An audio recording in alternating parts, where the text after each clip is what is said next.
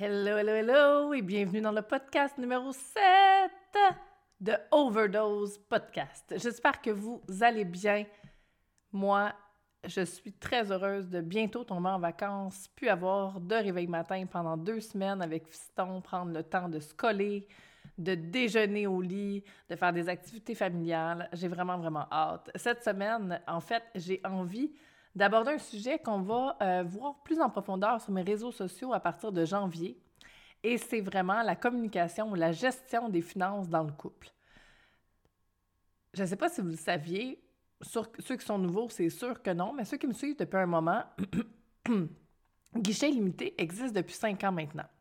Guichet Limité, c'est en fait ma formation qui a le plus grand impact euh, dans mon entreprise, qui a le plus grand impact sur ma communauté, euh, un plus grand impact sur les gens qui suivent la formation, bien évidemment.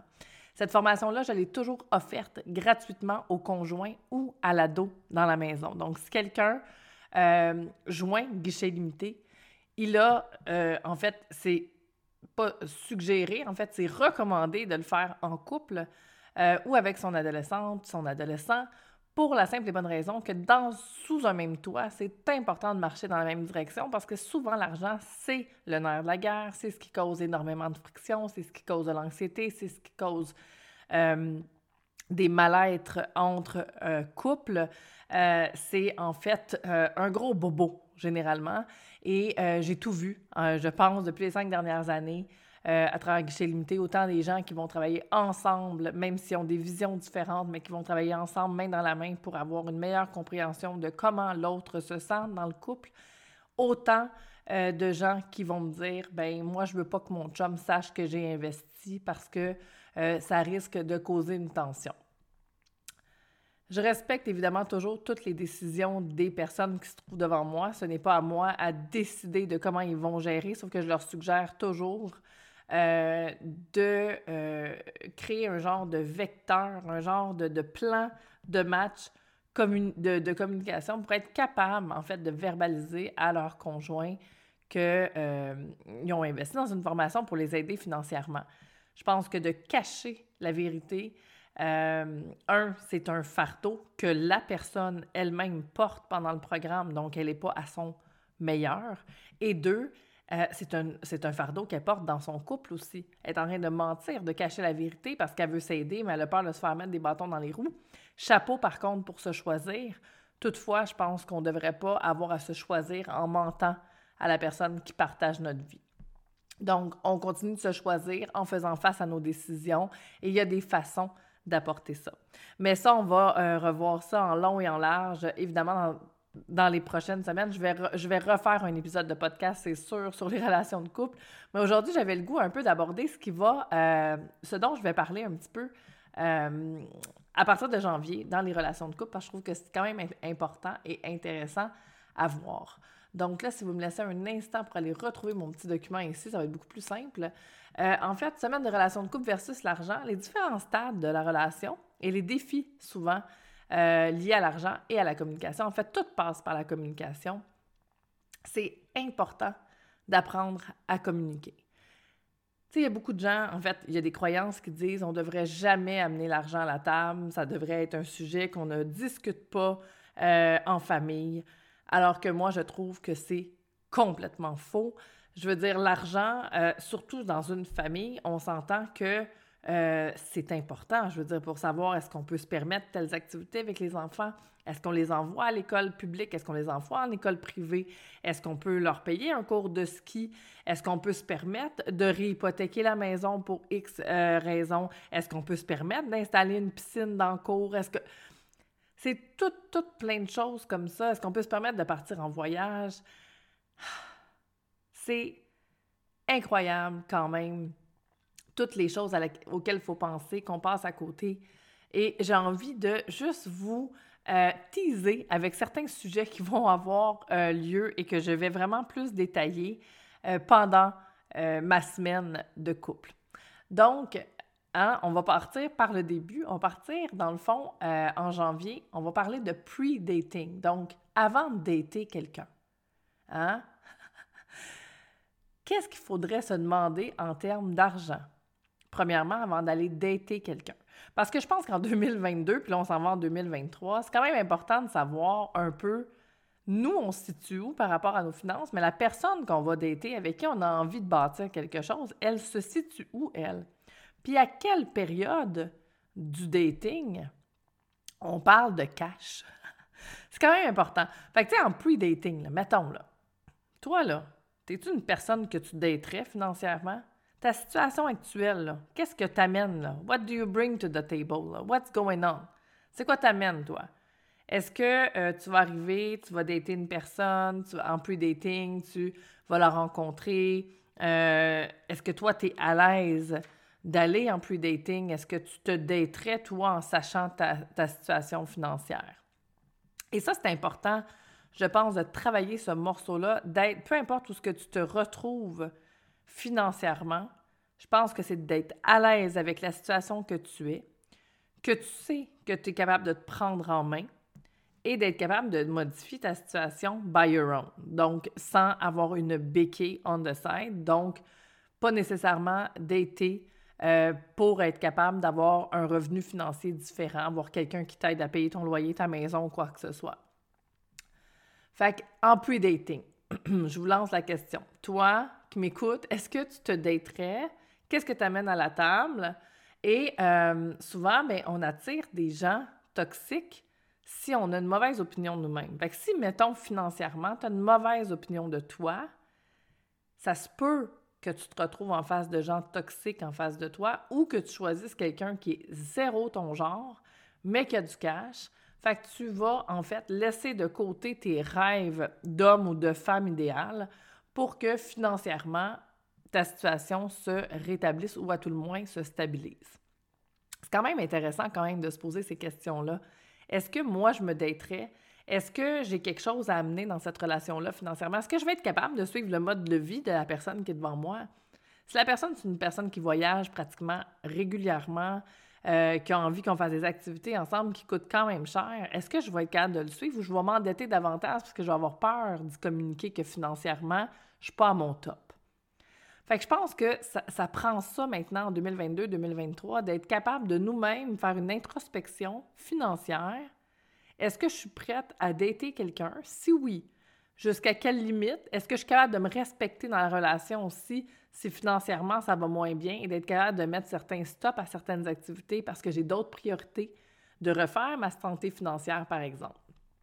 Ensuite de ça, on va parler du dating. Là, on ne pré-date pas, on date. Quand est-ce qu'on ouvre le sujet? Mon Dieu, j'ai un chat dans ma gorge. Quand est-ce qu'on ouvre le sujet des finances? Quand est-ce qu'on demande à l'autre financièrement, ça va comment ces affaires? Hein? Comment on navigue là-dedans avec authenticité, mettons?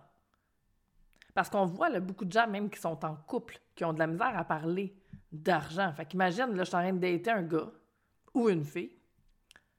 Elle m'intéresse. Mais j'ai-tu le goût, moi, d'être sa bouée de sauvetage? J'ai-tu le goût qu'elle soit ma bouée de sauvetage? Euh, tu sais, puis je, vais vous donner un, exemple. Dernièrement, j'ai euh, une cliente qui m'a euh, contactée pour me dire J'étais en nouveau dating, puis dans le monde financier, cette personne-là. Fait qu'on comprend tout de suite qu'il y a vraiment un malaise. Parce que son nouveau chum lui a communiqué que sa dernière relation, ça a été quand même houleux, qu'il a dû euh, payer des dettes de cette personne-là, puis qui était vraiment content d'enfin rencontrer quelqu'un qui était financièrement stable. Eh, le malaise. Elle n'est pas capable de parler de sa situation dans le moment. Moi, ce que je lui ai suggéré, c'est que plus elle va attendre, plus ça va être difficile, plus l'anxiété va être à son summum et moins son authenticité dans son couple va être présent. Parce qu'on s'entend que là, il y a une face cachée à tout ça. Il y a une façon d'apporter ces sujets-là, il y a une façon de parler, il y a une façon de communiquer. Et ça aussi, euh, il va y avoir un mini master cash là-dessus euh, prochainement sur comment on communique euh, nos finances, notre argent, notre situation à notre conjoint, conjoint, nos enfants aussi. c'est sûr qu'il va y avoir aussi des semaines, comment on parle à nos enfants ados. Je suis même en train de préparer quelque chose d'assez le fun que je vais faire moi-même avec mon garçon que j'ai envie d'intégrer à la communauté.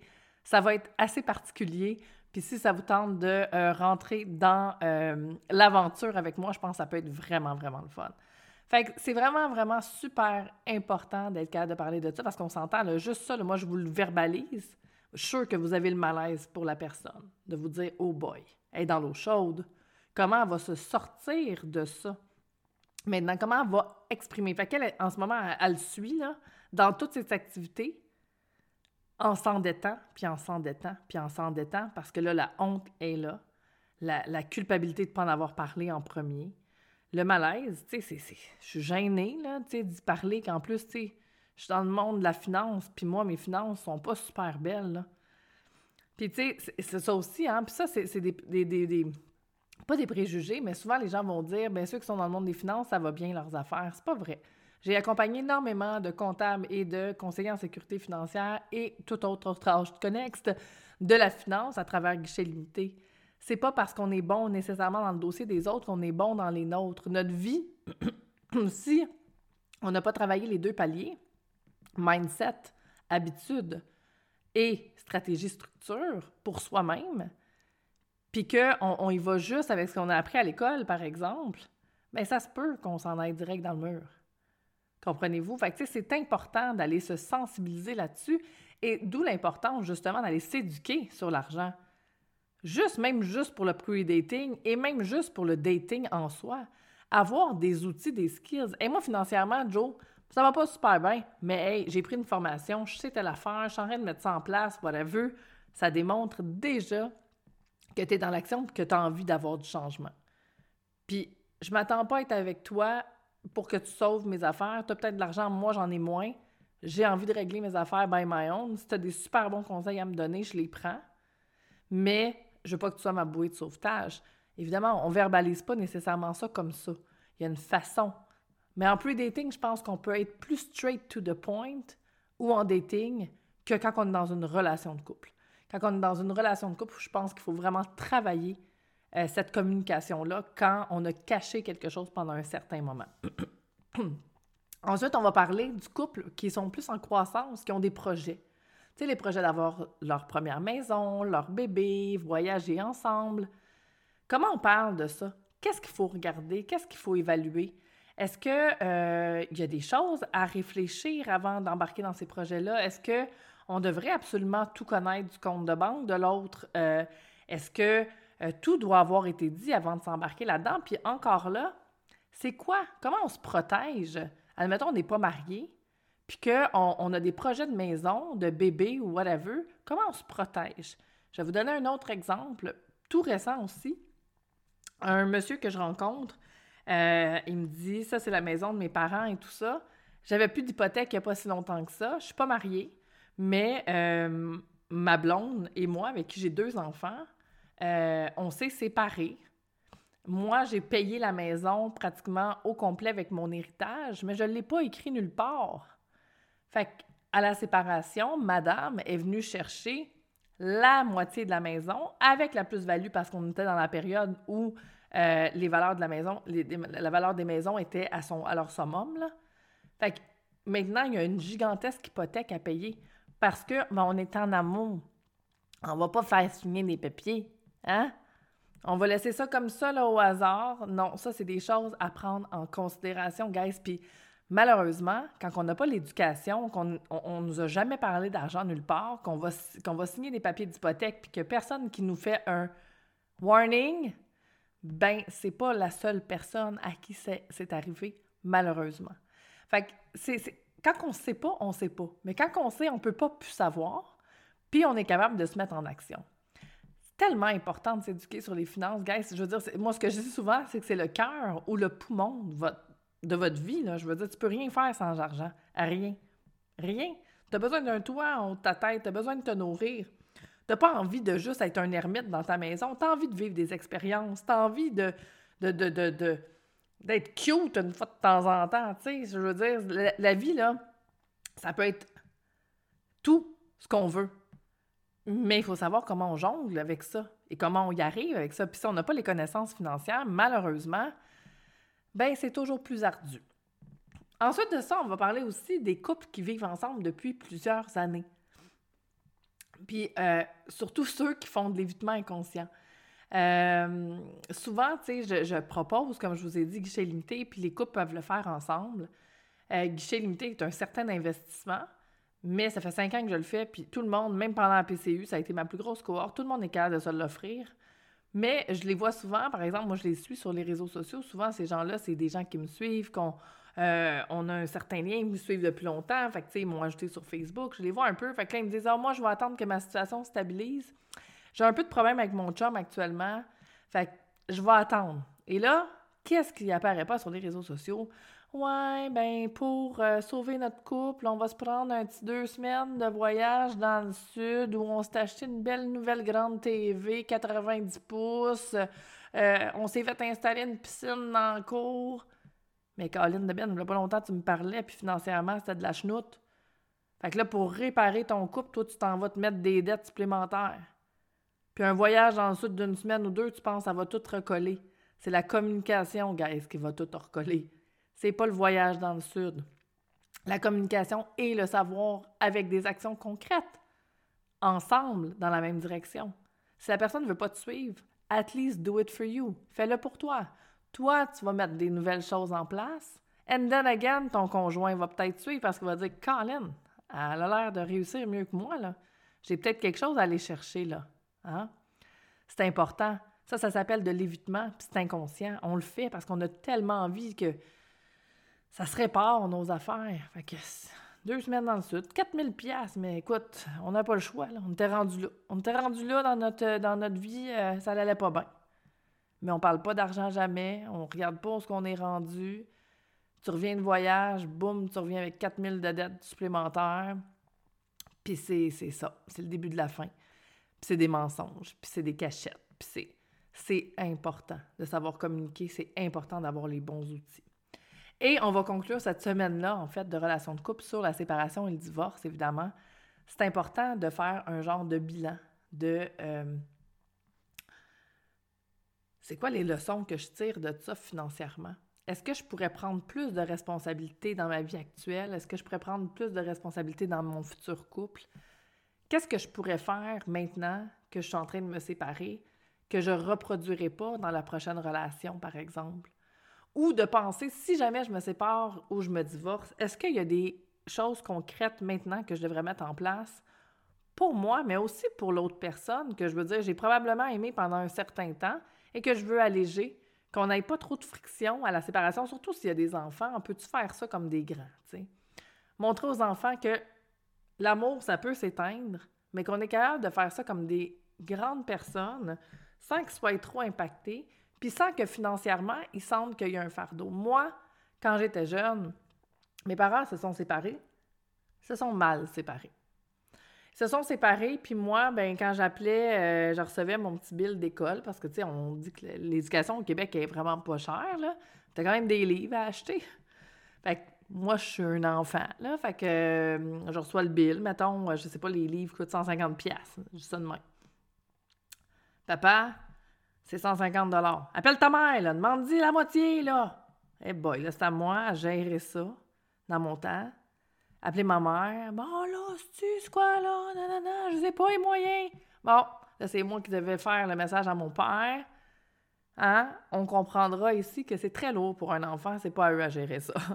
Moi, je l'ai géré, puis c'est correct, ça fait partie du part of my story. C'est parfait. C'est parfait comme ça. Maintenant, je sais que c'est pas la bonne chose à faire. Donc, c'est pour ça que je suis capable de vous dire de faire attention, parce que souvent, bon, il va pour notre petit nombril, mais s'il y a des, enfants autour de ça, d'être capable d'avoir prévu des choses, de ne euh, pas les impacter quand on, on a ce genre de situation-là, c'est toujours de best. Et j'ai dit que j'allais conclure avec ça, mais en fait, on va aussi parler des finances monoparentales. Je pense que je suis un bon exemple. J'en ai d'autres aussi, donc ça peut être intéressant d'entendre mon histoire et l'histoire de d'autres personnes. Parce que quand on est seul à assumer des frais, comment on gère ça?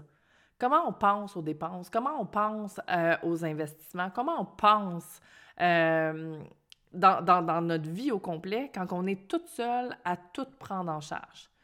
C'est intéressant ça aussi, parce que souvent les gens vont dire, mais comment tu fais toi? Premièrement, moi j'ai la pensée magique peut-être que chaque situation est adaptable. Chaque personne va s'habituer à sa situation. Moi, j'ai toujours payé mes choses toute seule. J'ai jamais eu de séparation, de split de finances ou de bill avec qui que ce soit. Fait que c'est sûr que ma vie a été basée là-dessus. Mais quelqu'un qui, aurait été toute sa vie, par exemple, en couple et qui se sépare, comment on gère ça? Des finances monoparentales? Comment on les prévoit? Comment on fait pour arriver en fin de mois sans être trop encore plus serré qu'on l'était quand on était en couple? C'est quand même des, situations qui sont intéressantes. Donc, si jamais ça vous intéresse d'en savoir plus, je vous invite fortement sur mes réseaux sociaux en, euh, en janvier c'est sûr, sûr, sûr qu'on commence, on fait une semaine en janvier sur les finances de couple. Assez intéressant. Si vous avez des questions précises, osez me les envoyer. Ça va me faire plaisir d'y répondre en plus parce que ça va nous donner encore plus de contenu avec de la vraie réalité, des vraies questions. C'est là qu'on peut aller pousser la réflexion encore plus loin. Donc, vous pouvez me rejoindre Instagram et Facebook. Les liens sont euh, sous l'épisode aujourd'hui. J'ai hâte de vous entendre, guys. Et dites-moi donc si ça vous tente d'entendre parler de ça pour commencer. Ça peut être très intéressant, mais peut-être que pour d'autres personnes, c'est quelque chose qui fait peur. Est-ce que ça vous crée de l'anxiété d'entendre parler de ça? Est-ce qu'il y a certaines choses que j'ai parlé aujourd'hui qui vous ont dit, boy, c'est ma situation, puis je trouve ça rough? It's possible. Puis c'est très possible que ça soit ça, puis c'est correct de l'admettre. Maintenant, c'est de dire, bon, mais maintenant, est-ce que vous allez prendre le choix de faire encore de l'aveuglement volontaire ou vous allez participer à cette semaine-là entendre, peut-être retirer le maximum de ce que vous avez à retirer de ces leçons-là et peut-être faire des choses différentes qui vont vous amener vers une destination une, différente que vous allez vous épanouir encore plus. Donc, si vous avez aimé cet épisode-ci, osez le partager, s'il vous plaît. On veut avoir encore plus d'auditeurs. C'est tellement le fun d'avoir vos feedbacks. Il y a des gens qui prennent le temps de m'écrire après l'épisode et sérieusement, je vous en remercie du profond de mon cœur. Donc, une belle semaine. C'est bientôt Noël. Le prochain épisode va être après les fêtes. Donc, je souhaite un joyeux Noël. Euh, des joyeuses fêtes pour ceux qui euh, ne fêtent pas Noël. Et j'ai vraiment hâte de vous retrouver euh, la semaine prochaine pour le prochain épisode du podcast Overdose. À bientôt!